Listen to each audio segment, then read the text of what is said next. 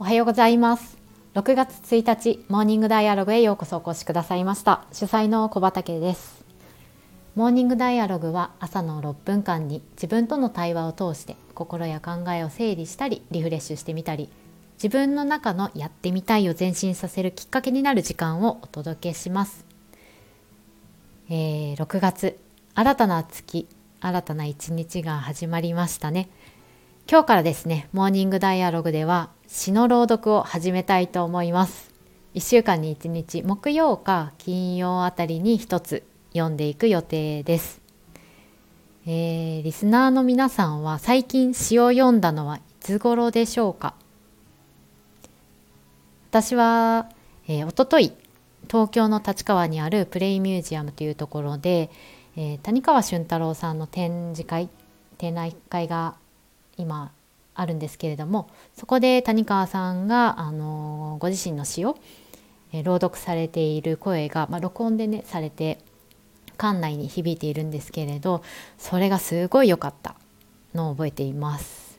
え、谷川さんの声に乗って歌がね耳に入ってくるとそこから不思議とこういつも使ってない自分の五感がくすぐられて目覚めてあとは心体あと全身も伸び伸びと使って心地よくなっていく体験をしました詩によってもしかしたらまあ瞬間的に世界の見方が変わるのかもしれないってその時に思って、まあ、そのダイナミックさがすごい私は好きでした。でまあここでもね、えー、読んでみようと思った、まあ、確信したわけですが私は割と目まぐるしい朝支度の後に詩を読むとか考え事をしすぎている時にちょっと本棚に手を伸ばして、えー、詩の一つ二つを読む。こんなことをしていると調子が良くなっていきます。ではでは、えー、初めての詩の朗読皆さんに一つお届けしたいと思います、えー、野原歌1という本から工藤直子と野原のみんな作。夏が来る。兜哲夫。いつも眠ってた。黒い土の中。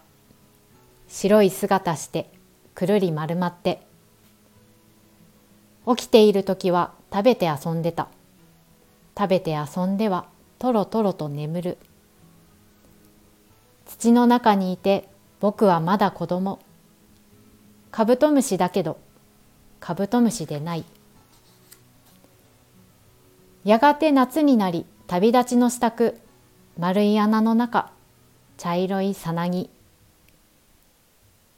胸が割れ始め角が現れた。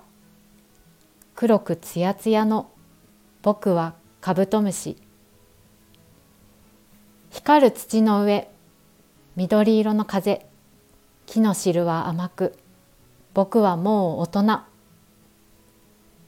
硬い羽広げ。薄い羽伸ばし。角を突き出して。飛ぶよ。どこまでも。